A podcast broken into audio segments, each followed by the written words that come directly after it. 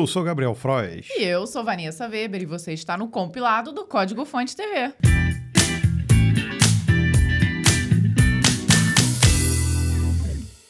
Bem-vindo a este compilado que contempla notícias quinzenais do dia 4 do 11 até o dia 17 de novembro. Olha só. 15 dias só, não tivemos compilado na semana passada e quanta coisa aconteceu. A minha sugestão é que você fique até o final, porque além do sorteio no final do episódio, tem muita notícia nova que com certeza pode mudar até a forma como você desenvolve as suas aplicações. Então pega aquele café duplo e fica com a gente. E até a Call Stack nesse episódio está recheada, viu? Vamos ter aqui três parceiros super interessantes. Nós vamos começar aqui de uma forma muito especial e a gente quer muito te apresentar uma plataforma nova patrocinada pela IBM que envolve aprendizado com assuntos como transformação digital, inteligência artificial, automação de processos, business analytics, segurança, entre vários outros temas fundamentais fundamentais para o sucesso de qualquer negócio nos dias atuais. Então, se você é empresário responsável por uma área dentro de uma empresa, até mesmo por um projeto, é de suma importância que você esteja sempre consumindo conteúdos relevantes que te ajudem a evoluir. Com esse conteúdo, nós encontramos profissionais que já passaram por muitos desafios e compartilharam muitas das suas experiências. Estamos falando do Master Sounds. Através do site master-sounds.com, você tem acesso a vários conteúdos, incluindo videocast com ferramentas, novos insights, conselhos práticos e aplicáveis, lições de aprendizado e caminhos de sucesso. Tenho certeza que você vai aprender a superar aqueles desafios mais importantes do seu negócio incluindo melhora de eficiência, produtividade e competitividade. Nós curtimos demais essa novidade. Corre lá no link master-sounds.com ou vai aqui na descrição do episódio e aproveite tudo isso.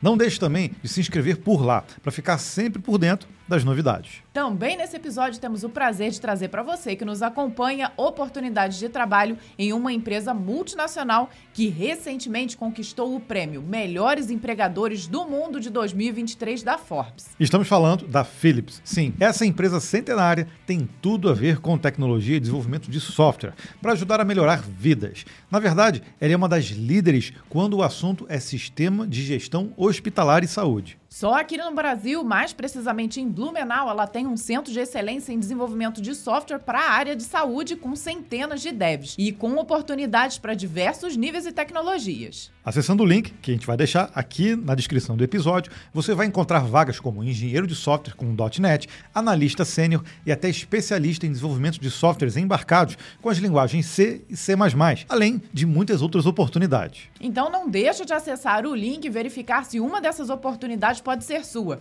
Sem dúvida, trabalhar em uma empresa desse porte vai te trazer uma experiência profissional incrível. E como no Call Stack o que não faltam são oportunidades, nós vamos trazer mais uma aqui para você. Na verdade, nós vamos te dar uma dica para você aprender e economizar o seu rico dinheirinho de uma vez só. Pois é, a Black Friday está chegando e nada melhor que aproveitar um desconto que vai ser o maior da história para assinar a Alura. Preste atenção, hein? Eu sei que você já sabe que ela é a maior escola online de tecnologia do país e que conta com uma comunidade gigantesca para te ajudar a aprender e também fazer networking. Mas voltando ao desconto, ele ainda não está rolando. Então não é para você assinar a Alura agora não. Agora você tem que ir na descrição desse episódio, onde também temos um link para você se inscrever na lista VIP da Alura. Entrando nessa lista, você vai receber antes de todo mundo as novidades da Black Friday e vai ter acesso aí sim a uma oferta exclusiva para impulsionar a sua carreira. Então já se cadastra agora mesmo na lista VIP e aproveita o maior desconto de todos os tempos para estudar na Alura. Então se você estava esperando esse desconto, ele vai chegar. Vai lá para a lista VIP. Então, como prometido, vamos começar nas notícias. Eu vou dar uma bicada aqui. Enquanto isso, eu falo para você, Mozilla vai colocar o Firefox no GitHub. Poxa, Baileys. Baileys. Hum, isso aqui é um cappuccino com Baileys. Ah, Vanessa, sensacional. Vamos sair daqui bem né? Mentira, Gabriel. Embora tenha gosto e cheirinho, não tem álcool nenhum aí. Vamos ver. O gerente sênior de engenharia da Mozilla, Byron Jones, anunciou que todo o desenvolvimento do navegador Firefox ficará concentrado no GitHub. Jones explicou que a decisão é um esforço para simplificar o processo. Até então, as atualizações e evoluções do navegador estavam sendo gerenciadas simultaneamente em dois repositórios, no Mercurial e no Git, para teoricamente facilitar para os desenvolvedores que tinham mais familiaridade com essa aquela plataforma. Entretanto, nas palavras de Jones, isso estava sendo um fardo significativo para as equipes que já estão sobrecarregadas em algumas partes. Portanto, o desenvolvimento do Firefox será migrado para o GitHub daqui a seis meses. Curiosamente, tanto o Mercurial quanto o Git nasceram da mesma necessidade. Originalmente, o kernel do Linux utilizava os serviços do BitKeeper como gerenciador de código-fonte. Em 2005, o BitKeeper revogou sua licença gratuita e isso exigiu uma resposta rápida da comunidade. Olivia McCall criou o Mercurial, enquanto o próprio Linus Torvalds arregaçou as mangas e criou o Git. A comunidade de código aberto ficou dividida entre as duas soluções, mas o Git acabou prevalecendo a longo prazo. Agora, a Mozilla tornará o Git primário usando o GitHub com sincronização unidirecional com o Mercurial. Na segunda etapa, será migrada para o Git a infraestrutura que depende do Mercurial. E, terminado tudo isso, o suporte para o Mercurial será removido. Que Mercurial e Git, o melhor mesmo é o SourceSafe. Meu Deus do céu. Ah, deu até taquicardia Ah, aqui. ó. Quem, quem já usou o SourceSafe, deixa aí nos comentários. Eu era usuário do SourceSafe e, e lá tinha deploy também pelo SourceSafe. É, tinha, mas você tinha que usar o software deles, né? Tinha lá o menuzinho, é, web, deploy, você tinha que configurar e fazer a cópia do, do projeto todo, toda hora. Não, é uma porcaria. Ainda bem que temos o GitHub, o Git aí para salvar a gente, né? Mas muito bom, né? Eu re- realmente não sabia que a Mozilla fazia esse paralelo aí com dois repositórios.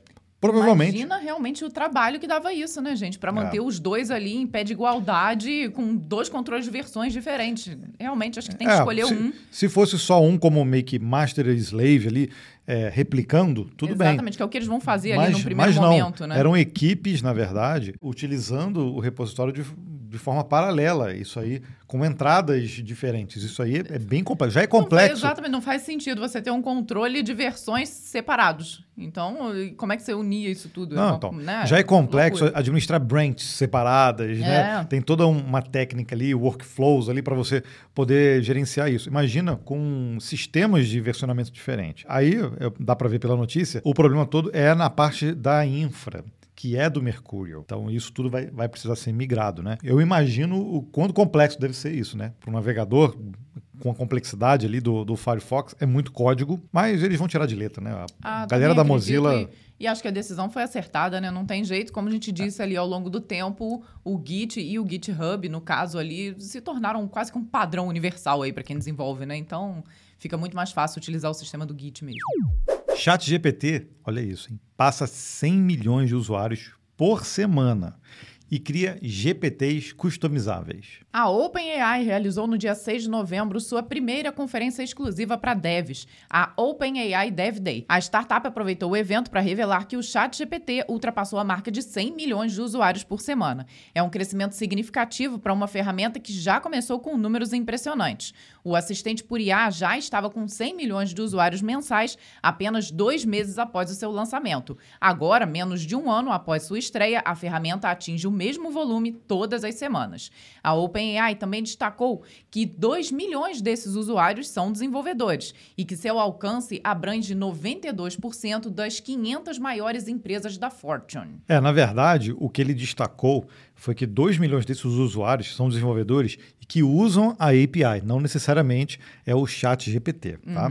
Esses números devem aumentar ainda mais com a avalanche de novidades anunciadas na conferência. Um dos destaques são os GPTs, versões customizadas do chat GPT, que podem ser criadas pelos usuários. Cada GPT pode ser criado sem a necessidade de conhecimento de programação e pode ser compartilhado com outros usuários. Os GPTs poderão ser encontrados em um marketplace próprio, o GPT Store, que será lançada no final do mês.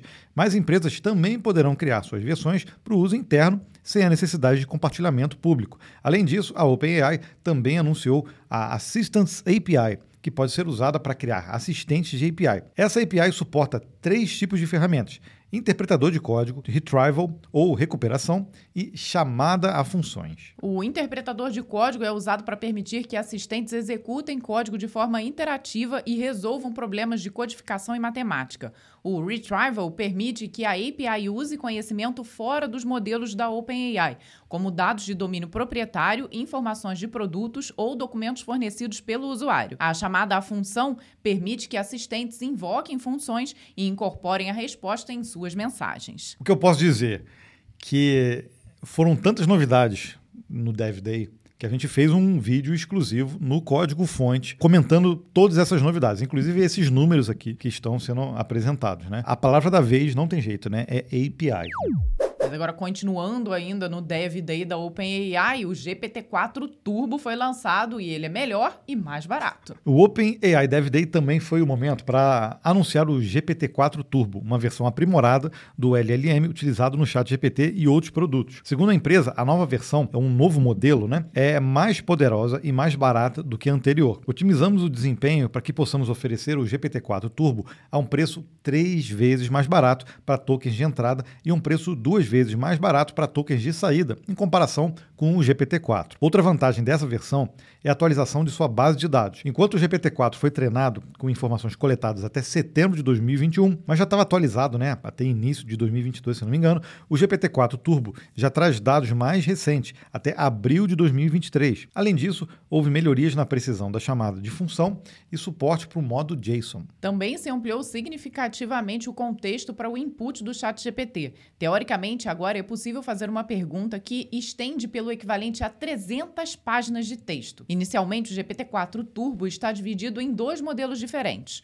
O primeiro analisa somente textos e já está disponível via API em modo de acesso antecipado. O segundo modelo é capaz de analisar contexto tanto de texto quanto de imagens, mas ainda não foi liberado. A OpenAI pretende tornar as duas versões do GPT-4 Turbo disponíveis para o público nas próximas semanas, mas não ofereceu uma data específica. O GPT-4 tradicional não foi abandonado e irá receber um programa de acesso experimental para ajuste fino. Agora temos um modelo novo, o GPT-4 Turbo, tá?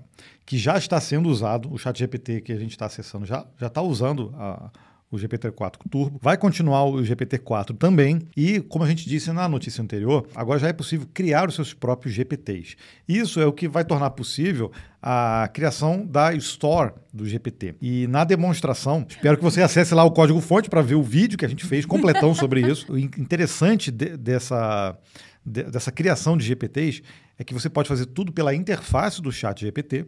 Você cria o seu próprio GPT. Obviamente, essas informações podem se tornar públicas, então eles têm um modelo privado para isso também, que as empresas vão poder entrar em contato lá para poder fazer isso tudo, e sem nenhum tipo de conhecimento. Você pode até subir informações através de arquivo mesmo, faz um upload de arquivo, você coloca ali o nome que você quer e dá para você disponibilizar isso também é, dentro dessa store. E eles vão ainda é, compartilhar os lucros ali com, a, com aquela aplicação, com a sua aplicação, né, com o seu GPT, com você também, num sistema de revenue share. Então é impressionante, né? Veja só como é que eles estão tornando ali o, o produto principal deles e agregando agora várias outras coisas. E justamente depois que tem esse revenue share aí, vai ajudar muito, porque as pessoas vão realmente começar a investir, a criar produtos e vão ter um, um retorno financeiro ali. Então eu acho que esse ecossistema só vai crescer. E assim, eu fiquei chocadíssima também com a informação que diz ali de 300 páginas que você pode imputar ali no chat GPT. É um livro, gente, é muita coisa, né? E além disso, é, muitas, muita coisa legal utilizando ali esse modo interpretador de código, porque você vai poder, por exemplo, e na demonstração eles, eles mostram isso, você vai poder interagir com os componentes de interface da sua aplicação usando O, o, próprio uh, inteligência artificial, ali, o texto. Então, eles fazem uma demonstração em que tem ali uma API, por exemplo, do Google Maps e, uh, e tem uma caixa de texto e, e, que ela, na verdade, você digita o que você quer, tipo, ah, eu quero encontrar é, 10 lugares para visitar, em, visitar Paris, em Paris. Que é a demonstração é. que eles fizeram mostrou, mostrou isso. É, eles auto, ele automaticamente vê ali, com o interpretador de código ativado, ele vê que tem ali um Google Maps, ele vai na. ele gera o código para fazer essas marcações no mapa e, insere isso na, na API e automaticamente altera né, a interface da aplicação. Ou seja, uma outra forma de você programar usando linguagem natural, né? É além até do, do próprio no-code, né? É. então, dessa forma, a gente está vendo um, um, paradigma um pouco diferente aí no desenvolvimento de, de interfaces que podem estar preparadas para receber é, esses códigos gerados pela própria inteligência artificial. Elon Musk apresenta LLM Grok. Um dia antes da OpenAI viver seu dia de princesa, Elon Musk veio na contramão e apresentou o rival do ChatGPT, o LLM batizado de Grok. Esse é o primeiro produto lançado pela XAI, a empresa de pesquisa de inteligência artificial criada pelo Musk. Segundo o anúncio oficial, Grok foi projetado para responder às perguntas com um toque de sagacidade e tem uma inclinação rebelde. Então, por favor, não utilize se você não gosta de humor. Musk e seus desenvolvedores se inspiraram no clássico de ficção científica, O Guia do Mochileiro das Galáxias, para dar uma veia cômica para o seu assistente virtual. Grok também será capaz de responder perguntas controversas que outras ferramentas foram projetadas para ignorar a partir de dados extraídos do X, o antigo Twitter. Essa conexão com o X também oferecerá uma vantagem para a ferramenta: oferecer respostas atualizadas em tempo real ao invés de trabalhar com um banco de dados limitado a uma determinada data. Grok foi desenvolvido em Rust e a XAI explica que a escolha da linguagem está relacionada com a necessidade de uma infraestrutura escalável, confiável e sustentável, sustentável com alto desempenho e um ecossistema rico. Além disso, Rust evitaria a maior parte dos bugs normalmente encontrados em um sistema distribuído. A agilidade também foi um fator importante. Grok foi treinado em apenas dois meses antes de atingir o estágio beta. Nesse momento, a ferramenta está disponível somente para um número reduzido de usuários nos Estados Unidos. Então ainda não tivemos o prazer aí de experimentar o Grok. Já, já, já, me inscrevi lá também. Estamos na lista de espera. Agora, falaram que ele tem, assim, meio que a personalidade do Elon Musk, né? Acho que tem um pouquinho a ver, né? Essa história dele ser um pouquinho mais ácido, de responder coisas que as outras se limitam em não responder. Vamos ver como é que ele vai é. se sair, né? Eu tenho um certo receio de ter esse acesso liberado ao X, assim, sem muito filtro, talvez. Vamos ver, né? Podem sair coisas excelentes, mas podem sair coisas ruins também, viu? Mas isso não quer dizer que é exclusivo com o conteúdo do, do Twitter, né? Uhum. Isso as outras ferramentas também vão acabar fazendo também. Né?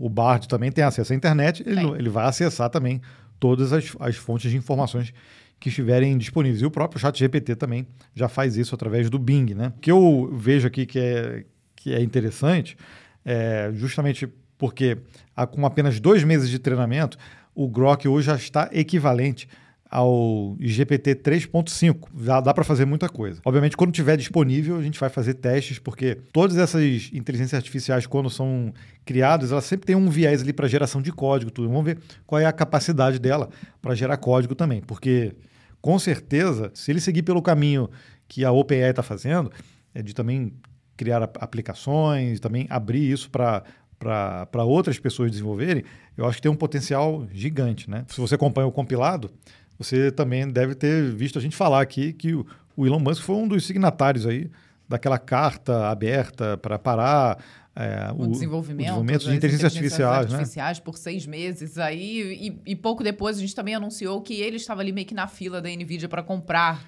dezenas de milhares. Não, ele estava comprando, comprando de GPU. Muitas, de... muitas GPUs da NVIDIA. Então, agora a gente vê aí o resultado, né? Ele lança a sua própria LLM. É, já era de se esperar, a gente na época até cantou essa pedra, né? E, e não fomos só nós, muita gente já suspeitou, obviamente, que ele estava é, investindo ali por trás, dos, por debaixo dos panos, em um próprio modelo dito e feito, agora foi lançado, né? E realmente surpreende, porque os benchmarks lá que eles apresentam já diz que o Grok tá com pouco tempo de treinamento e sendo muito bem afiado ali nas suas respostas. Vamos ver aí, dando um pouquinho mais de tempo e liberando para é. todo mundo, né? E vamos ver se realmente, né, como eles estão dizendo, né, que é meio que sem filtro. Tem poucos filtros, né? Inclusive para coisas mais picantes ali, disse que está tá liberado também. Então, vamos ver como é que isso vai sair, né? TypeScript agora tem suporte para atributos na importação. Foi lançado o Release Candidate para o TypeScript 5.3, que já está pronto para produção desde 14 de novembro. A grande novidade dessa versão é o suporte para atributos na importação.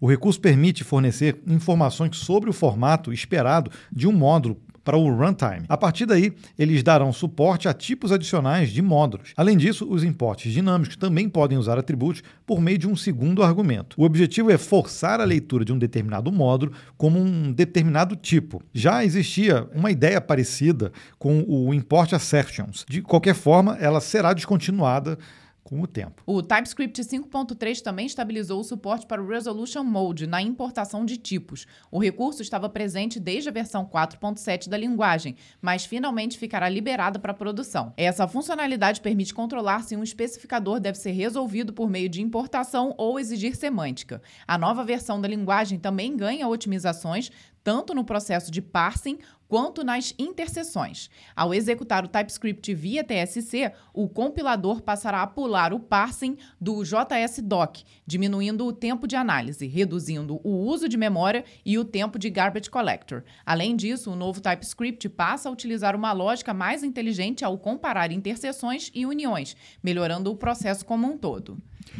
É sempre bom ver o TypeScript evoluindo também.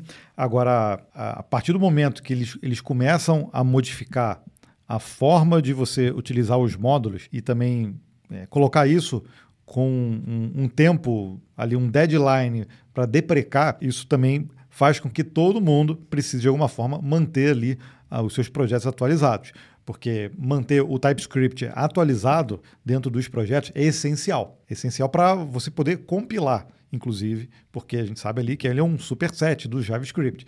Se ele se atualiza e você precisa forçar sempre utilizar uma versão antiga, porque foi deprecado aqui uma forma de você fazer import, por exemplo, isso força todo mundo a, a, a utilizar. Não só o TypeScript, mas é uma grande questão é, em relação a, a, código antigo. Né? A gente vê que quando surgem problemas de, de incompatibilidade é, de versões atualizadas, sempre dá muito problema. O próprio Log4Shell é um, já é um desses exemplos clássicos, porque é, muitas pessoas é, deixaram de atualizar, ele já tinha uma atualização de segurança, mas deixaram de atualizar muitas vezes porque às vezes faz um projeto, faz alguma coisa, importa ali uma biblioteca, às vezes é, não, não, sabe exatamente, é, usa só uma funcionalidade e deixa para lá. E aí isso abre brechas de segurança que as pessoas não têm ali. Nem, nem todos os projetos que são desenvolvidos, nem todos têm manutenção realmente, né? Me arrisco a dizer que provavelmente a maioria não tem, Gabriel, não é não? É. Então realmente é um problema grande e que precisa ser lidado, não tem jeito, né? A gente precisa manter tudo atualizado. Essa atualização aí do TypeScript acaba sendo importante, como o Gabriel disse. E aí, se você está trabalhando com TypeScript, fique de olho. E falando em atualizações, o Angular quer melhorar a experiência do desenvolvedor. Com o novo TypeScript praticamente na porta, o Google resolveu lançar logo a atualização do Angular. De acordo com o comunicado oficial, o Angular 17 veio para levar o desempenho e a experiência do desenvolvedor para o próximo nível. E a atualização não brinca em serviço, entregando tempo de execução até 90% mais rápido e compilações até 87% mais rápidas para renderização híbrida e 67% para renderização do lado do cliente. Uma das chaves de toda essa otimização está no novo recurso nativo de fluxo de controle. A ferramenta está automaticamente disponível em seus modelos sem importações adicionais e a migração também pode ser realizada de forma automatizada. O fluxo de controle garante ganhos de performance para o Angular 17, mas também promete acelerar o próprio tempo de desenvolvimento com uma síntese mais intuitiva. Por ser mais próximo do JavaScript, acaba exigindo menos consultas na documentação para confirmar os comandos corretos. Sua síntese permite até mesmo o uso do condicional @elseif, anteriormente impossível de ser obtido no Angular. Outra chave dessa performance turbinada atende pelo nome de Hydration.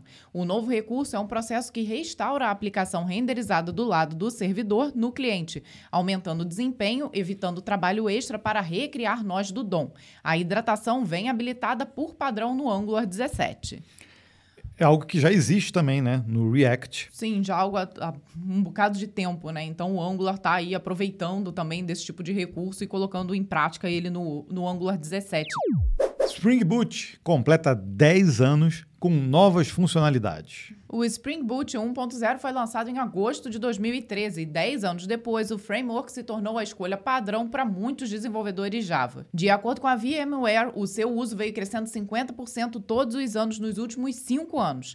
Essa popularidade tende a crescer com o lançamento do Spring Boot 3.2, repleto de novos recursos. Essa é a primeira versão do framework a oferecer suporte a threads virtuais introduzidas no Java 21. Essa funcionalidade por si só deve ganhos significativos no desempenho e na eficiência, justamente pelas threads serem muito mais leves. Além disso, a atualização veio trazendo 69 melhorias, aprimoramentos na documentação, atualizações de dependências e correções de bugs. Entretanto, o grande destaque do Spring Boot 3.2 é o recurso de recarga do SSL. Esse recurso permite que servidores web embutidos atualizem certificados SSL sem precisar de uma reinicialização. Esse processo é suportado em servidores Tomcat e NET. A partir de agora, mesmo com a instalação de um novo certificado, não há interrupções, a aplicação não precisa ser reiniciada. Com essa funcionalidade, conexões existentes seguirão usando o certificado antigo, mas as novas conexões passam a ser regidas pelo novo certificado e suas novas chaves privadas. Segundo o VMware, o objetivo é simplificar as operações para os desenvolvedores. Olha, eu diria que o Spring Boot, na verdade, deu uma vida extra até para o próprio Java. A gente recentemente fez um vídeo sobre o Java, falamos sobre o mercado, falamos sobre as ferramentas e foi unanimidade ali, as, os javeiros que comentaram, dizendo que quando surgiu o Spring Boot, ele realmente é, deu um, um, gás no ecossistema e é o, a opção realmente que muitos javeiros utilizam na hora de desenvolver suas aplicações. É impressionante mesmo, né? A gente vendo até na nossa pesquisa salarial, quando você pega lá os desenvolvedores com Java, o Spring Boot vem ali como a principal ferramenta utilizada em conjunto, né? Então, realmente, a gente vê ali pelos números, né? Ela crescendo 50% ao ano em utilização e tende a continuar crescendo aí, não acredito. Se você é javeiro e usa Spring Boot, ou você não usa Spring Boot, deixa aqui o seu comentário e diz pra gente o que facilitou para você o uso do Spring Boot. Ou se você não gosta da ferramenta, não quer usar o frame, ah, que se dane, né? Conta também pra Conta gente. também pra gente. Por que você não gosta? GitHub coloca o Copilot no centro do seu ecossistema. Assim como o GitHub foi fundado no Git, hoje somos refundados no Copilot. Foi com essas palavras fortes que Thomas Donkey, CEO do GitHub, resumiu o futuro da plataforma. Esse redirecionamento foi explicado em detalhes durante o evento GitHub Universe 2023, que aconteceu nessa semana. Donkey comparou a revolução das inteligências artificiais com a revolução proporcionada pelo open source na forma do Git anos atrás. Em termos práticos, isso significa que o Copilot será disseminado por todos os espaços possíveis, em diversas formas dentro do seu ecossistema. A partir de dezembro desse ano, o Copilot Chat estará globalmente disponível para todos os assinantes do GitHub Copilot. A ferramenta também será liberada gratuitamente para professores, alunos e mantenedores verificados. Além disso, o Copilot Chat também está sendo integrado diretamente no github.com e em breve também poderá ser acessado no aplicativo móvel da plataforma, tanto para iOS quanto para Android. Também foi anunciado o GitHub Copilot Enterprise, customizado para empresas empresas, com acesso a repositórios internos. O novo plano corporativo poderá ser assinado a partir de fevereiro de 2024. Outra novidade de peso será o GitHub Copilot Partner Program, para desenvolvedores que desejam criar soluções para o ecossistema. Além disso, haverá também novos recursos de segurança baseados em IA no GitHub Advanced Security. Por último, também foi anunciado o GitHub Copilot Workspace para 2024. Tô vendo? Copilot em tudo, né? É. A ferramenta foi projetada para funcionar como uma sessão de pair programming em que o parceiro entende cada detalhe do projeto e terá espaço para planejar, construir, executar e testar o código. Nas palavras de Thomas Donkey, o Copilot Workspace é um vislumbre da nossa visão do GitHub Next para investigar o futuro do desenvolvimento de software. É interessante até um pouco assustador, né? Porque realmente, cara, ele começou falando da forma correta. O Copilot está no centro de tudo. Então tudo vai ser voltado e você vai ter ali o auxílio do Copilot em todos os momentos que você estiver ali dentro do GitHub, seja pessoalmente ou através de empresa e tudo mais. E o último aqui que ele dá esse vislumbre do GitHub Next é impressionante, porque realmente eles querem dar um passo além, com essa, esse pair programming ali muito próximo e, pelo visto, muito integrado com tudo que você tem disponível no seu momento ali da, do desenvolvimento, né? É, o que me chamou atenção foi a, a solução agora que, pelo menos, era um, um dos grandes problemas que eu, eu via na hora de utilizar essas soluções, é, é, a contextualização e também você conseguir ter acesso a coisas, a repositórios privados ou é, grandes repositórios de código que têm um controle ali de versionamento e um controle de, de, de, privacidade também. Então, nisso, a gente tem visto empresas que estão investindo em, em criar os seus modelos internos, tá? e agora a OpenAI, a Microsoft e o GitHub, se a gente olhar assim, parece que são as mesmas iniciativas, né? Elas estão indo para um, um mesmo local, apesar de serem, no fim das contas, tudo a mesma empresa, é, né? É, tá tudo junto, mas, misturado, mas é separado. Mas elas estão criando soluções bem parecidas, assim, para um ecossistema bem parecido. Então, essa coisa de você realmente conseguir criar modelos é, próprios, usando documentação, usando código e poder utilizar isso internamente dentro das empresas, é o grande destaque para essas, essas novas soluções que estão por vir. Novo compilador do Rust vai melhorar tempo de compilação. Execução em paralelo está chegando no compilador de front-end do Rust. Os mais corajosos já podem experimentar a funcionalidade agora, testando a versão nightly do compilador e acrescentando os parâmetros "-e", threads igual 8. Se tudo rodar bonitinho, o resultado impressiona. Foi registrada uma redução significativa no tempo de compilação, que pode cair pela metade. Entretanto, esse ganho pode variar, de acordo com as características do código ou a configuração da build. É esperado um ganho de performance maior para builds de desenvolvimento, em comparação com builds de release, porque as builds de release realizam mais tarefas de otimização no fundo. Além disso, acontece um aumento no consumo de memória. A funcionalidade ainda está em estágio experimental mas está prevista para estar completamente disponível na próxima versão estável do compilador em 2024. O grupo de performance do compilador vem trabalhando em melhorias constantes, mas o fato é que o compilador já estava próximo de seu pico de otimização, sem possibilidade de muitas mudanças. O único caminho encontrado pela equipe foi o paralelismo. A solução já estava implementada entre processos e no back-end, mas faltava no front-end. A gente está dizendo que back-end, front-end, mas é, é o front-end do compilador e o back-end do compilador. Tem Sim. essa uhum. divisão também, tá? No final das contas, a adição de paralelismo foi feita usando o Ryon e acabou modificando somente um número relativamente pequeno de pontos-chave no código, porém conseguindo grandes ganhos de performance. Bom, sempre me impressionam os números que eles conseguem, né? Ainda mais aqui, pelo visto, torceram ainda mais ali um pouquinho o novo compilador, né? O que já parecia estar tá ali super otimizado, conseguiram otimizar um pouquinho mais. E aí, Gabriel, será que a gente chegou ali no, no topo de, de, otimização? Será não, eu acho que não. Agora, com usando o paralelismo, agora eles têm um, um caminho aberto para conseguir também otimizar é, outras formas também né, de, de compilação.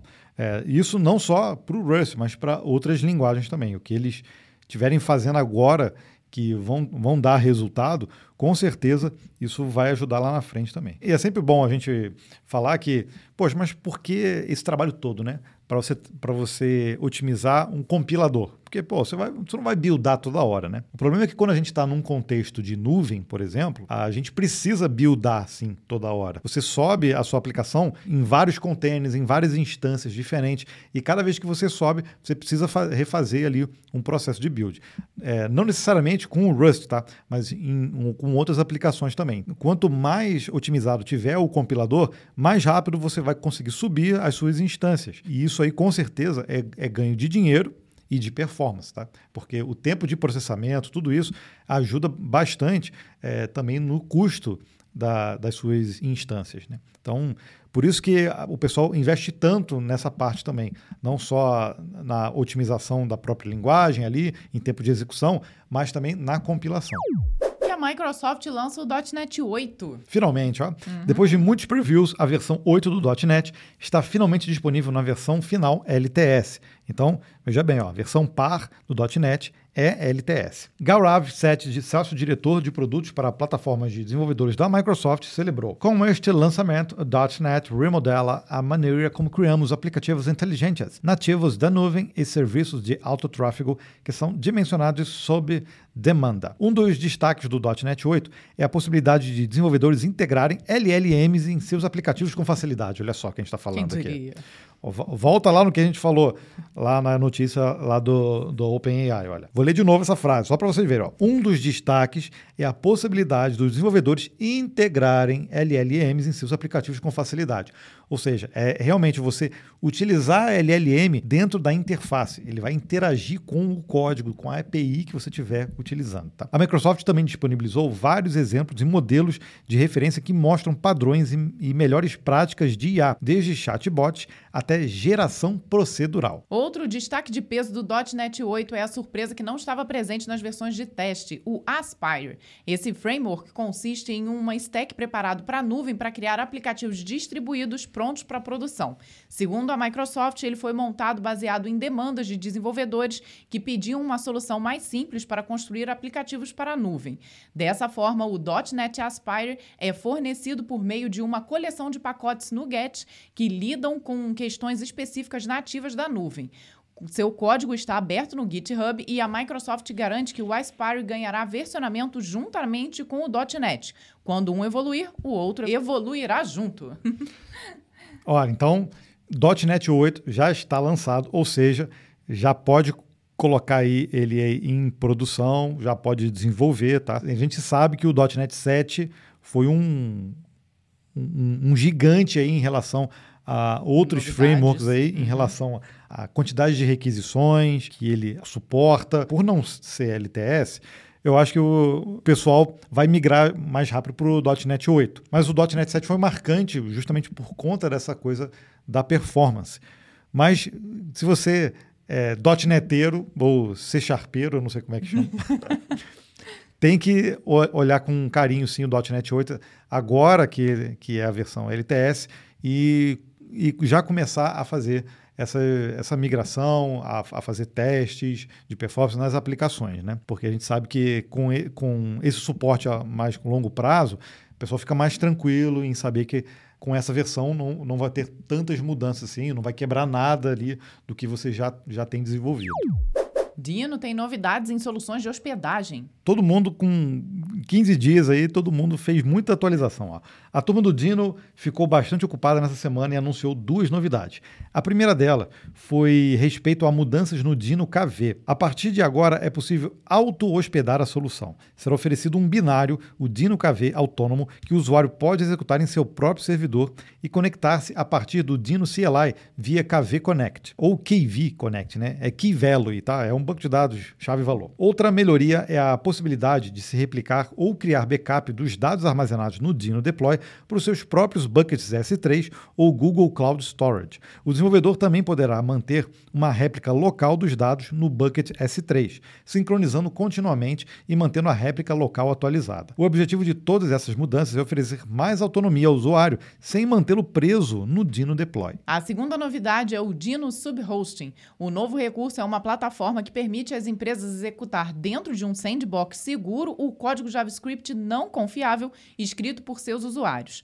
Esse sistema é construído com múltiplas camadas de segurança, incluindo as proteções do V8 do Google, do Rust e de containers Linux. Essa estrutura permite que o código do usuário seja completamente isolado do sistema interno das empresas, assim como dos dados de outros usuários. Além disso, o Dino Subhosting é totalmente customizável. O desenvolvedor define quais serviços web podem ser acessados pelo código do usuário e define limites de uso da CPU para as solicitações.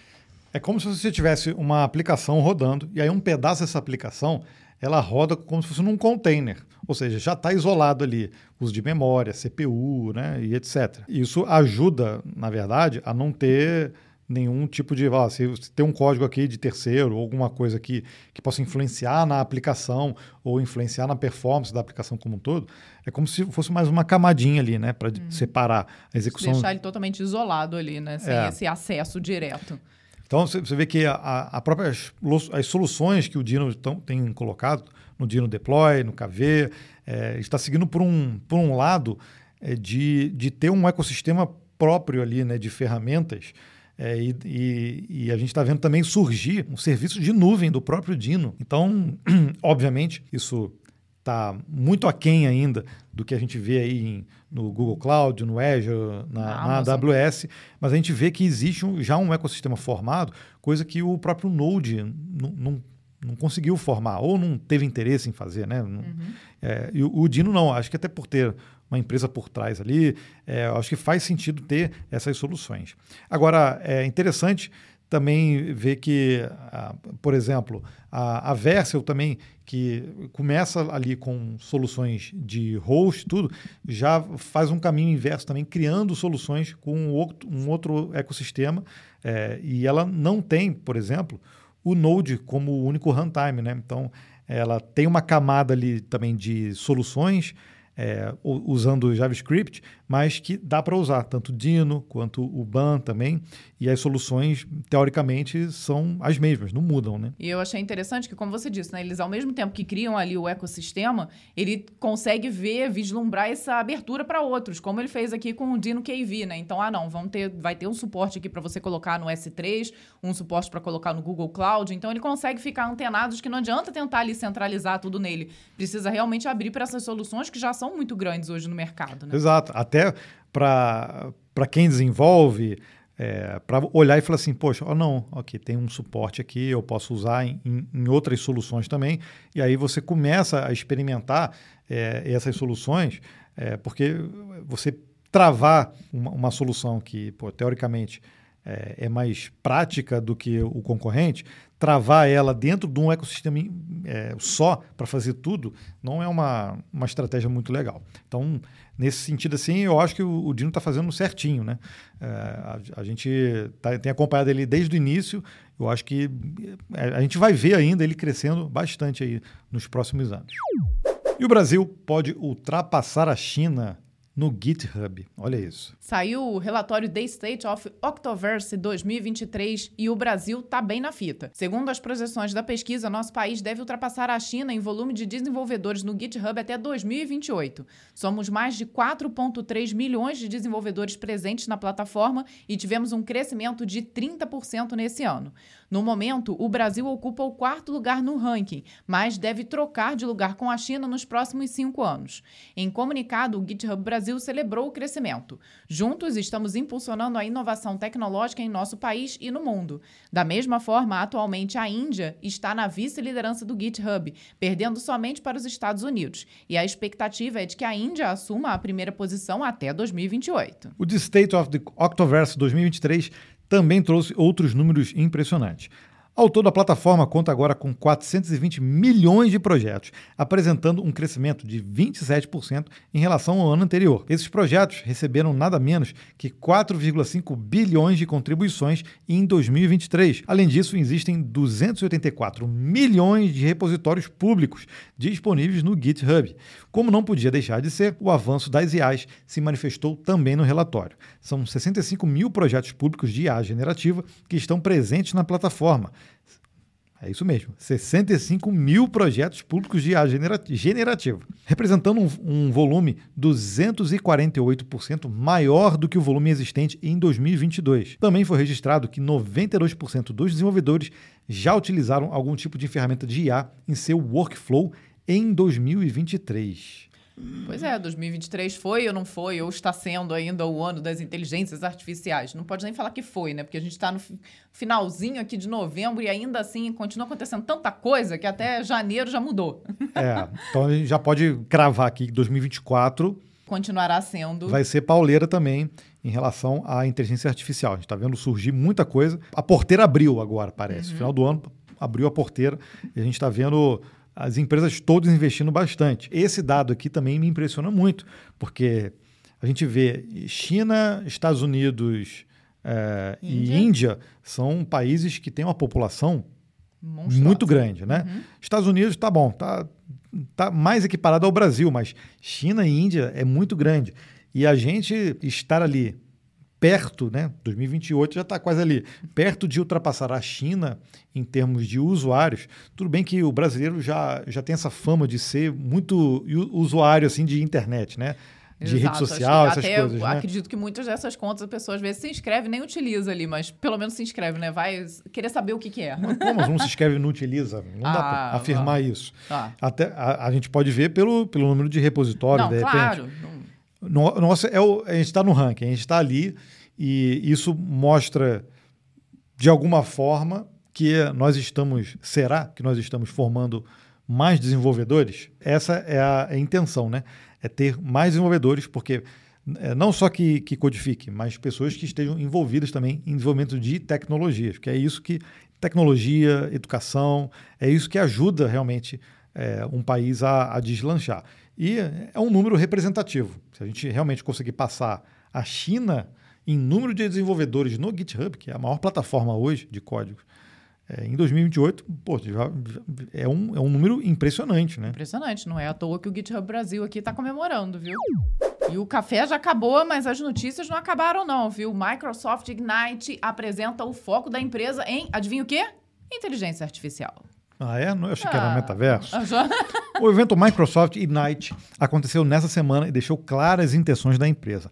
Mais de 100 produtos e funcionalidades novas foram anunciados com um único objetivo: impulsionar as estratégias de IA da Microsoft. Com isso, o Copilot passa a ser integrado a ainda mais ferramentas da empresa.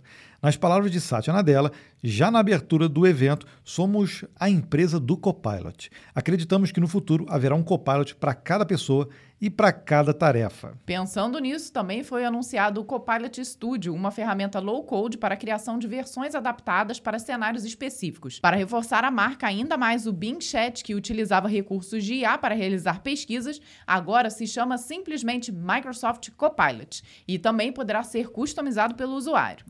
Então, veja que a gente falou de criação de GPTs e a Microsoft vem também com o Copilot Studio, que nada mais é que uma ferramenta low code, assim como o, o Chat GPT também criou, para criação de versões adaptadas para cenários específicos. Olha só, é a mesma Ou ferramenta. Seja, exatamente. É a mesma é, ferramenta. Mudou a descrição, mas é a mesma coisa. É. A Microsoft também anunciou o Azure AI Studio, uma plataforma destinada à criação, teste e implementação de aplicações de IA dentro do ecossistema Azure e também integrada com o recurso do Copilot. O objetivo da Microsoft é oferecer Models as a Service e vai oferecer suporte a outros LLMs, fora do GPT-4, incluindo o Llama da Beta e o Mistral da startup francesa homônima e soluções open source. Além disso, a própria Microsoft segue desenvolvendo seus próprios LLMs e apresentou o Pi2 ou Pi 2 sucessor do Pi 1.5. A empresa ainda revelou dois chips aceleradores para sistemas de inteligência artificial, o Microsoft Azure Maya e o Cobalt. Então, começar pelo final, né? Vamos. Eles estão criando chips próprios, GPUs próprios, porque ele está vendo que a, a NVIDIA, além de estar tá crescendo assustadoramente, ela é a fornecedora, ela está fazendo essas IAs crescerem é, em todos os, os, concorrentes também, Agora, né? por melhor que seja, né? Porque obviamente ela oferece um hardware ali compatível com a necessidade do mercado, você vê que as empresas também ficam na mão e na dependência dessa empresa principal ali da Nvidia. Então você vê que já rola assim uma certa fila de espera para você às vezes conseguir determinadas é, placas e determinados GPUs. Então a Microsoft obviamente não quer ficar nessa dependência. E né? estrategicamente para a empresa é, é um investimento gigante, Sim. mas vale a pena, porque justamente, já que ela está apoiando todos os produtos dela embaixo de inteligência artificial, ela não pode correr o risco de não ser atendida aí por um fornecedor externo. Né? A gente vê o próprio caso do TensorFlow também, que também tem um, um processador próprio, né? uma GPU própria, já há muitos anos. Né? O Google já desenvolveu isso há muitos anos. É, e a gente volta aqui mostrando que, então, o Azure AI Studio ele está preparadaço ali para o GPT-4, para soluções da OpenAI, mas também aberto para outras LLMs. Então, isso é interessante também, né? Uhum, e ainda desenvolvendo as próprias. Então, obviamente, a Microsoft, assim como não quer ficar na mão de, de uma empresa única por conta de chips, também não vai ficar ali por conta de modelos. Então, ela já cria os próprios modelos. É, e aí agora, a gente já falou isso em outros episódios, né? Ela, ela, quer botar IA em tudo. E tudo agora virou Copilot. Então, esse é o, é o nome. Então, o, o, que eles estão colocando ali é que a empresa agora virou a empresa Copilot. Então, tudo que você quiser ter de assistente aí, em tudo quanto é lugar, provavelmente você vai entrar na Microsoft no escritório, vai ter lá privada lá um copilot lá para te auxiliar. Para te auxiliar. E número um, do, número um, número dois, senhor. Né? E eles já, já vão saber ali como te ajudar de certa forma. Ou seja, essa coisa realmente de colocar inteligência artificial em tudo. Será que precisa? Não sei. Tem minhas dúvidas. em especial no banheiro. Se ajuda, pode, pode, ser que ajude, não sei, né? Pode ser. A gente pode viu... ser se ela prevê que você está entrando com uma cara de quem está ali com uma dor de barriga e ela prevê que não tem papel higiênico e avisa para alguém trazer, pode ser útil, olha não, só. Não, mas, é, mas a gente está brincando, mas a gente não, não viu lá no, no projeto da, é da FIAP uma, um vaso sanitário que verifica ali o nível de, de pH, de da, pH sua urina. da sua urina e já te dá sugestões do que você deveria comer num espelho ali. Então, Olha só, é esse tá tipo vendo? de. Esse tipo de IA é interessante, vamos combinar. Mas a outra para trazer papel também não é de todo de se jogar fora, não, não é de se jogar fora, não. Não é de se jogar fora. A atualização do WSL traz mais segurança. Eu acabei pensando aqui na Ah, notícia fala. anterior. Volta. então. Imagina se na tela azul, numa privada, você está lá no meio do trabalho. Deve, deve ser complexo. Parou. A pessoa fala assim, como é, como é que eu termino? Como é que eu faço? Não sei mais. Travou. aqui. Imagina, será que a humanidade vai chegar nesse ponto, Gabriel? Isso é pior do que o Wally. Vamos falar- vamos falar de- Vamos voltar aqui. A atualização do WSL traz mais segurança. Vamos falar de WSL, né? é melhor. A última atualização do Windows Subsystem for Linux trouxe recursos de segurança mais robustos, de olho nas grandes empresas. Entre as melhorias, temos a capacidade de monitorar eventos de segurança em todas as distros WSL, a partir de um único lugar, através do Microsoft Defender para Endpoint. A Microsoft garante que a funcionalidade não afeta a utilização de recursos. Além disso, também é possível gerenciar o WSL e suas principais configurações de segurança por meio do Intune, ou outras ferramentas compatíveis com objetos de política de grupo. Dessa forma, o administrador garante que somente os usuários certos podem acessar o WSL e que estão usando o ambiente de maneira segura. Essa atualização do WSL também trouxe o Firewall Hyper-V em sua versão final. Essa funcionalidade foi apresentada em forma experimental em setembro, mas agora está ativada por padrão. Esse recurso garante que todas as regras de firewall definidas no Windows sejam aplicadas automaticamente ao WSL. Entretanto, administradores de rede também podem configurar regras específicas de firewall que serão aplicadas apenas ao WSL. Outro recurso poderoso está na forma de plugins que permitem a integração mais sólida entre o ambiente WSL e o próprio Windows. Assim, agentes Linux executados no WSL e seus processos podem comunicar informações de volta ao aplicativo Windows e vice-versa. Cara, eu acho, assim, até um caminho normal você ver a Microsoft cada vez mais é, debruçando em recursos e segurança no WSL, porque ele vem sendo muito utilizado, né? Principalmente aqui por nós desenvolvedores. né? Agora, a gente tem que dizer que o que, que levou a Microsoft a adotar o. a criar os- o, o WSL no Windows? É a necessidade realmente de rodar aplicações, de desenvolver aplicações utilizando o, o kernel do Linux lá dentro. Né? Facilitou pra caramba, porque antes a gente precisava ali, de certa forma, criar máquinas virtuais ou até fazer dual boot e essa, essa integração não era tão trivial assim. Então, é, ajuda realmente ter o Linux por debaixo ali do Windows. Agora, a recíproca também é verdadeira. As distros que rodam no WSL, pelo menos na minha visão, elas não devem ficar dependentes demais de recursos do Windows. Uma coisa é realmente você fazer um- uma validação de segurança, é, centralizar. Compartilhar ali essa Comparti- parte de segurança é interessante, É, né? Mas isso tem que ser coisa assim, acoplado, desacoplado, e isso independe Facilmente, é. do, do recurso. Porque é, muitas pessoas até reclamam da própria performance do, do WSL dentro do Windows. Não, obviamente que não é igual a, a quem usa a distro diretamente ali instalada né, no, no hardware da máquina. Né? Isso aí é, é inegável. Né? A ilusão achar que vai, ser, vai ter exatamente a mesma performance. Não, não é. Ela tá ali trabalhando debaixo do Windows. Não, não é completamente desacoplada, É. né? Então tem a parte da segurança, que eu acho que é muito bem-vinda, mas eu acho que tem que ter sempre essa coisa de, de desacoplar. Você não deve vincular demais as coisas que estão rodando no, no Linux dentro do, do Windows, dentro do Linux. Então, por exemplo, essa coisa de ah, eu defini regra no Windows e vou aplicar automaticamente eh, no- na minha distro WSL. Não sei se fazer isso por padrão automaticamente, isso é viável ou, ou até recomendável. porque muitas de, dessas imagens, dessas distros, pô, você monta isso para jogar para o WSL e ficar de boa. Você não quer mais se preocupar. Elas já estão montadas, testadas. A partir do momento que ele começa a replicar configurações que você faz no Windows automaticamente nas distros WSL, isso pode gerar problemas também é, de, de segurança. Então, acho que por padrão tem que estar sempre desativado esse tipo de alteração. Ufa, terminaram aí. Nossa, eu estava até bocejando, Gabriel. É, volta aí, volta. Deu sono. Volta, deu sono. e aí, esses foram os vídeos da quinzena no Código Fonte TV. Pois é, e o primeiro deles nós falamos justamente da nova OpenAI. Será, Gabriel? Será? Olha, esse vídeo a gente gravou há um tempo, aí divulgamos aí na semana passada, retrasada, e acabou que mudou tudo, né? Sim. É, é interessante, o vídeo continua sendo válido, mas aconteceu muita coisa depois. Pois é. Porque na nossa visão, a, a Amazon ela comprou uma empresa de inteligência artificial usada, é, chamada Anthropic.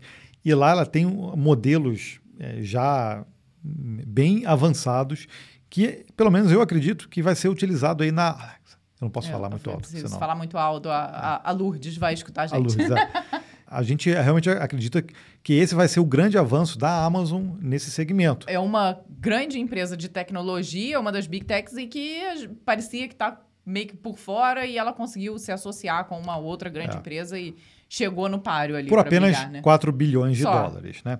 Mas a gente, tá, a gente viu aí nessa semana uh, OpenAI Dev Day, Microsoft Ignite. Então a gente vê que ninguém está parado não, sabe? Tá todo mundo correndo atrás e evoluindo da sua forma, né? Os produtos estão evoluindo cada um do, do, de uma forma diferente.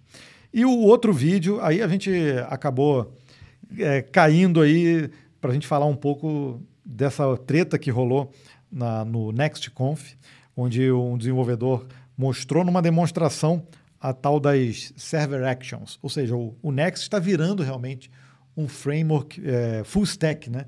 Ele está querendo fazer tudo. Ele quer ir para o servidor e quer ir para o front também, né? Só que deu muito bafafá porque um dos exemplos que ele mostrou ali, você tinha uma consulta SQL ali sendo realizada no meio do HTML. Ali estava tudo muito junto e misturado e deu o que falar na internet. Nós viemos trazer ali a, a, a, nossa opinião e também ali a justificativa do pessoal, o que está sendo feito, por que foi feito daquela forma. Então, explicamos tintim por treta, tintim no vídeo. Deu uma treta não só aqui no Brasil, tem no mundo inteiro, Sim. todo mundo falando desse código, porque, ah, mas ele usa o, o React Server Components, ele roda no servidor. Tá, mas se você olhar o código, você vai ver. Tem botão HTML, tem o, o próprio componente ali sendo renderizado e uma query SQL misturada. Então.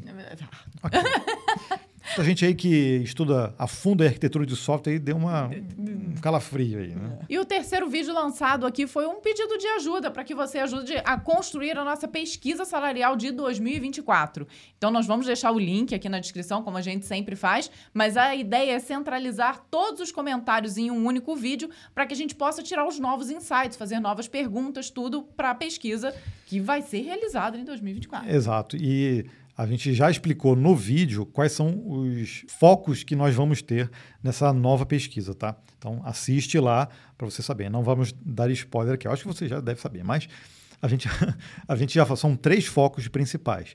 E por que, que a gente quis fazer esse pré-pré-vídeo aí antes do lançamento do formulário para vocês participarem da pesquisa?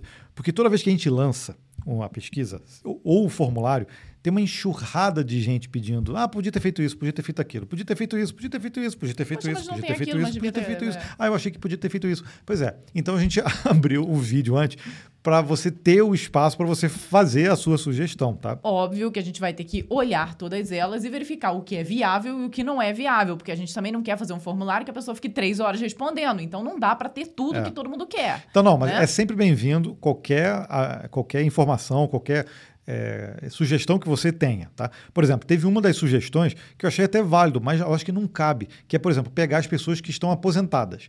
Se a gente está falando de uma pesquisa salarial, a gente tem que prezar pelas pessoas que estão ativas no mercado. A gente sabe que tem muita gente na porta de entrada, tem pessoas que estão realmente se aposentando, mas nesse caso específico, a pesquisa é direcionada para quem atua no mercado. Tá? Então, para a gente ter essas informações de quem está atuante.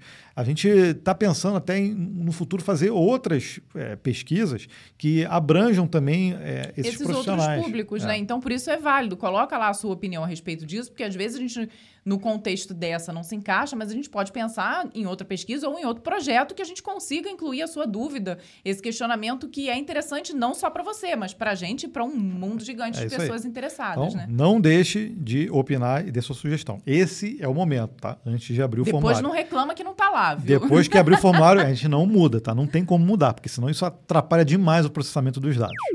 E agora sim, chegamos no momento da gente falar um pouco sobre o Clube dos Compiladores. Depois a gente vem aqui trazer os comentários de vocês. Clube dos Compiladores, se você está seguindo a gente aí, está assistindo a gente no YouTube, tem um botãozinho chamado Seja Membro e lá você escolhe até três níveis de assinatura.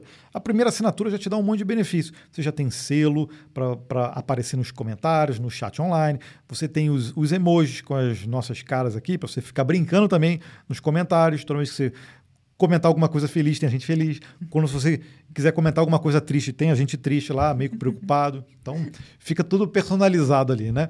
Você também já vai fazer parte do sorteio mensal que nós fazemos sempre no último sábado aqui do compilado. A gente faz um sorteio para quem é membro dessa nossa comunidade. Então, faça parte Ó, disso. rolou, rolou, já rolou livro pra caramba, já rolou webcam, já rolou Teclado, teclado mecânico. mecânico. Então, vale a pena tá? participar. Além disso, você também é, recebe todo mês aqui, quando você assina e quando você renova, menções honrosas aqui. A gente fala o seu nome aqui no vídeo do compilado. Então vamos dar aqui o nosso super obrigado ao Barbatec, ao Fábio Batista, João Vitor, CPJV, Leonardo Guimarães. Anderson Rodrigues e o Luiz Felipe Betenlinkar. Petelinkar.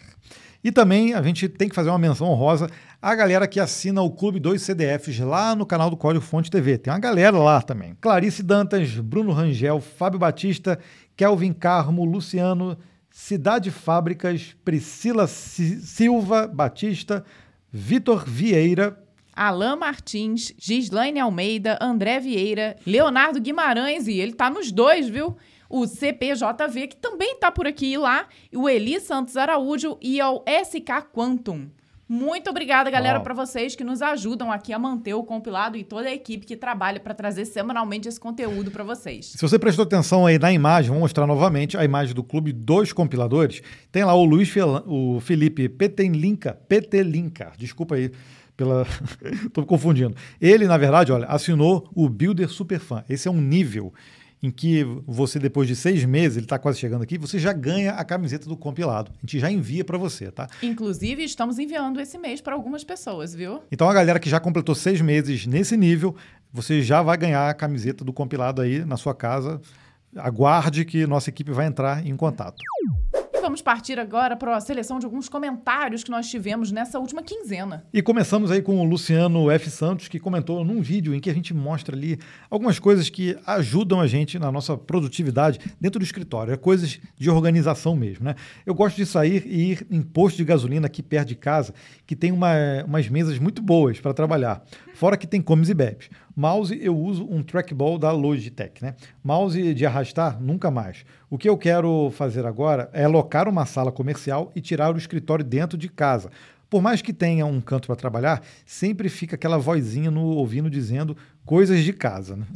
É verdade, é difícil conseguir separar esses ambientes, né? A gente aqui funciona a porta fechada, a gente se acostumou. Eu tô há muitos e muitos anos aqui no home office, então acostumei. Achei engraçado você. Não, mas, não- inter- mas, mas continua com interferência. Continua, claro. Já tive muito dessa vontade também de sair de dentro de casa, porque, querendo ou não, facilita, né? Você realmente até limita horários, coisa que dentro de casa às vezes é difícil. Você acaba extrapolando o limite, principalmente de trabalho, né? É. Mas uma coisa interessante que ele falou, que eu acho que pode ser uma tendência, se você for para você também, você, você pode dizer nos comentários, que mesmo com o trabalho remoto, muita gente tem necessidade, e eu, eu já disse aqui, falo abertamente, eu gosto do, do ambiente de escritório, tá? Eu gosto, sinto falta. É disso, de as pessoas às vezes locarem uma sala. Coisas que a gente está vendo, por exemplo, a própria WeWork aí, que está se ferrando agora, mas mob, essas coisas de coworking Eu não sei se é o modelo ideal é, ainda para esse tipo de coisa, mas, por exemplo, para quem desenvolve e gosta de ter um ambiente legal, tudo, não- às vezes não consegue ter em casa, e a- às vezes consegue alocar, alocar, ou locar, né, uma, um imóvel perto de casa, ou seja, não vai fazer você gastar três, quatro horas eh, por dia aí de, de trânsito, mas às vezes você mora num bairro que tem ali um prédiozinho comercial que você consegue montar uma sala e aí você consegue ir tranquilamente, fazer toda aquela rotina de trabalho, mas no seu ambiente, você que constrói o seu ambiente. Será que isso é uma tendência? Será? Eu acho interessante, né? Nos últimos 15 dias aí, nós inclusive visitamos a EFI lá em Ouro Preto.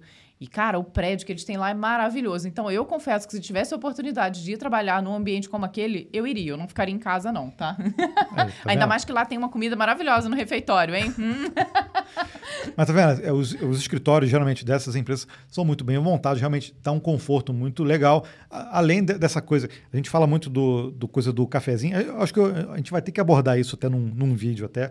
Quando a gente fala de cafezinho, não quer dizer que você levantou da sua mesa, tá lá num cantinho tomando um café, batendo papo, falando de futebol. Não é isso. É quando você realmente você, você tá trabalhando e aí você vê alguma coisa interessante e aí você compartilha com o seu colega, o seu colega tem um insight né, também sobre aquilo ou já utilizou aquilo. Eu acho que esse é o processo de conhecimento de criação de cultura dentro dos negócios. Tem muita gente que não acredita nisso, tá? Não tem problema. Você pode acreditar no, seu- no que você quiser. Agora, é, esse, é, esse convívio com as pessoas no, no trabalho ali, trocando experiências e, e, e criando ali uma cultura de equipe, de, de, de ajuda até, acho que isso é, é muito importante. Mas o que ele falou aqui, que eu acho que é interessante a gente até abordar isso em algum momento no canal, é essa coisa de realmente você ter um espaço fora de casa. Tem muitas pessoas que estão sentindo essa necessidade realmente.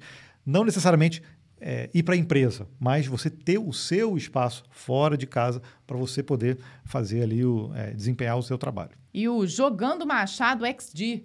Olha, eu aqui de novo em um vídeo antigo salvando minha vida. Eu iria criar um service para ser um concentrador de validação de regras de negócio para diversos endpoints que algumas vezes podem editar o mesmo objeto e um sênior do outro time me sugeriu. Por que não fazer um facete? Antes de voltar no livro que li isso alguma vez e já esqueci, logo depois de dar uma pesquisada no GPT para refrescar a memória, venho aqui e vocês esmagadoramente resolvem deveras todas as minhas dúvidas. que bom, né? Que bom, o Façade, né, que é, é um, um design pattern importantíssimo também. Muitas vezes ele pode entrar em conflito ali com que se coloca no Solid, será, né? Tem muita gente que acha que entra em conflito, é, mas é, é sim uma forma muito interessante de você resolver vários tipos de, de problemas. Então, que bom que o GPT te ajudou, refrescou sua memória, e o nosso vídeo foi ó, ali, ó. Foi ainda mais preciso que o GPT, olha só. Pois é. o Arc Thiago de Oliveira, no vídeo sobre a nova OpenAI, disse: ó, Eu, particularmente, gostei mais do cloud do que o, o do chat. A conversa é melhor, a resposta é mais humana, de uma forma que deixa, te deixa mais animado. Os chatos são os filtros da conversa deles, não parecem bons ainda. É, tá evoluindo, né? Mas o Claude ali, Claude, eu fico na dúvida de como se pronuncia. Ele vem como um modelo diferenciado dos outros e que realmente vem de, em pé de igualdade ali para competir com o próprio modelo e o chat GPT. Agora você imagina ele, que você está dizendo aí que é mais humano, respondendo como Alexa também, com tons de voz diferentes, tudo, que é o que está se esperando Se aí propõe, né? para uma, uma nova versão. Acho que isso vai ser bem legal de ver. E lá no vídeo onde nós falamos do mínimo que você precisa saber para antes, antes de aprender a programar, o Guilherme Pereira falou assim: vídeo bom demais. Ainda mais que minha cabeça de TDAH identificou vários meses em um vídeo. Muito bom, obrigado pelo vídeo. Esse é um dos vídeos mais importantes do canal. Não é o primeiro, tá? O primeiro vídeo que a gente lançou, não precisa assistir, não. Não, deixa pra lá, Tá- tá gente. bem ruim. Assiste esse, bem melhor. Então, tem esse vídeo aí e aquele. Isso é um veneno para as devs, tá? Esses são dos, dos dois vídeos, assim, que a gente considera que são os melhores aí para você assistir. E aí depois você pode assistir o restante aí à vontade. O Ederson Eletrônica disse no vídeo, deixa eu ver aqui qual vídeo, o que faz um desenvolvedor de sistemas embarcados. A gente tem que falar mais de sistemas embarcados, né? Trabalho com sistema embarcado desde 2007 e muita coisa mudou em relação à década passada. No início, a memória era apenas uma vaga lembrança e linguagens como Assembly C predominavam. Utilizei muita família PIC, Roltec, A- Antel e ST Microelectronics, mas também já atualizei em pequenos projetos 8051, ARM e atualmente muito se fala sobre o RTOS e conexão com o web, internet das coisas e internet de todas as coisas. Então, o campo de atuação aumentou drasticamente e quem escolher essa área, lembre-se que não é apenas a linguagem de programação que vai evoluindo para acompanhar, mas o hardware também. Conhecer a linguagem a ser usada, conhecer o hardware, os componentes, software CAD para desenvolvimento de hardware, tudo isso entra no pacote. Falta gente nessa área? Ele afirma, ó, ele está aí desde 2007, ó, falta muita gente do técnico ao engenheiro. Então a gente vai ter que falar realmente mais de sistemas embarcados, de IoT, porque muitas das, das soluções que a gente é, vê é, no mundo real, tudo bem, inteligência artificial também, tudo passa por desenvolvimento dessa parte de hardware eletrônico, IoT. Então, é, a gente não pode deixar isso de lado. Inclusive, na nossa visita lá no Nexus da FIAP, muitos dos sistemas também utilizavam componentes eletrônicos. Então, apesar de uso da inteligência artificial para várias coisas, a, a, a execução da ideia tinha necessidade de usar componentes eletrônicos ali, personalizados, tudo. Então, é muito importante que a gente incentive também essa área. Né? É, se você gosta de, igual meu irmão, por exemplo, gostava de ficar desmontando componente eletrônico para ver como funciona, desmontava televisão, ferro de passar, essas coisas, então provavelmente você deve ir para a área de sistemas embarcados. E no último compilado, a Clarice Pedantas falou assim: muita coisa interessante, só informação quentinha. É sempre muito bom acordar e poder assistir ao episódio ainda na cama, curtindo uma preguiçinha. Obrigado a esse casal maravilhoso por estar sempre com a gente. Beijos aos dois. Beijo! Bom, bom, né? Da cama ali, já aproveitar e ficar atualizado. Olha só. É, o ideal mesmo é já levantar, tomar um café, né? Mas pode, tudo bem. Pode ficar de preguiça. Tudo bem. Pô, tem muita gente aí que vai para academia, que, vai, né, que ouve em outros momentos, mas pode ser na cama também, não tem problema. O William Oliveira também disse lá no compilado passado, assistindo diretamente de Warsaw, na Polônia. Olha só, cara. Gente, vem camisa. Será que a camisa consegue viajar tão longe? E agora sim, né? Chegou o momento mais importante do compilado. É Mentira, quando... não é mais importante. Mais importante é você ficar atualizado com as notícias, ora bolas. Verdade. Mas Conhecer as, as oportunidades no Callstack, mas tudo bem, a gente sabe que você também gosta de concorrer à camiseta. então esse é o momento do sorteio. Nós fazemos toda semana. Para concorrer é muito fácil. Se você vem aqui para o YouTube, se você estiver ouvindo aí em outras plataformas, vem para o YouTube no compilado do Código Fonte TV. Digita lá no YouTube, você vai aparecer, você vai se inscrever, aí você entra aqui no episódio episódio completo, número 125, aí você comenta, comenta qualquer coisa. Geralmente a galera coloca aí, vem camisa, vem boné, vem qualquer coisa, né? E, ou, ou você pode comentar coisas sobre as notícias que a gente falou aqui, as coisas, as oportunidades aí do Call Stack que a gente disse, não tem problema nenhum. E aí no próximo episódio completo a gente faz o sorteio. Ou seja, quem comentou lá no 124, no episódio 124, está concorrendo já a uma camiseta do compilado. A Vanessa veio de camiseta do Código Fonte TV. Fonte hoje. Então, Lembrando que não valem, infelizmente, os, os comentários lá no Spotify, então precisa ser é. realmente aqui no YouTube, no episódio completo, e também não valem aqueles comentários ali do pessoal na estreia, que fica papeando com a gente. Que a propósito, se você não sabe, a gente sim aparece lá, eu e Gabriel, às 6 horas da manhã, todos os sábados, para acompanhar o episódio como uma estreia e fica ali no bate-papo com a galera. É até legal, porque se você fizer parte do clube dos compiladores, você ainda pode usar emoji, pode usar várias coisinhas ali dentro do chat online. É muito divertido e já tem um grupo ali formado ali, o pessoal... Que está lá todo sábado todo de manhã sábado. com a gente. e agora, sem mais delongas, vamos ao sorteio, Então vamos Gabriel. ver quem foi o vencedor da camisa, ou a vencedora da camisa dessa semana. Cristina Souza. Ah, que legal. Hum. Sempre eu gosto quando tem uma vencedora aqui, né? Verdade. Sabemos que as mulheres são minoria na área de tecnologia, mas aí, ó, estão sendo agraciadas. Mas tem muita mulher acompanhando o compilado. Muita, é verdade, viu? Cristina, eu vou entrar em contato com você através do seu próprio comentário, pedindo para que você envie ali as suas informações para contato, arroba códigofonte.com.br. E ela escreveu, esqueci de falar o comentário ah, é dela. Verdade. Mais um episódio para conta, hashtag vem camisa. E veio. Acho que, inclusive, a gente pode dar a opção dela da camiseta do Código Fonte TV, porque tem versão feminina, né? Inclusive. Passa a ser a minha, porque aí tem mais de um tamanho, acho que fica melhor. A gente troca essa bola aí no e-mail e vai acertando para ver qual o melhor tamanho, qual a camiseta que você quer. Combinado? Bom, então estamos chegando no final aqui. Isso. Está 30 graus aqui dentro. Vou ligar novamente o ar-condicionado. E para nosso desespero, não sei porquê, justamente hoje a gente não trouxe a água, Gabriel está aí sem sua água para terminar é de beber. Eu vou sair daqui, vou tomar uma ducha. Provavelmente está um calor danado nada aqui dentro. E a gente se vê então no próximo compilado. E vou aproveitar e obrigado, pessoal, por ter ficado aqui com a gente até o final. Que o episódio foi longo 15 longo. dias de muita coisa acontecendo, né? Então a gente se vê na próxima semana. Tchau, tchau. Tchau.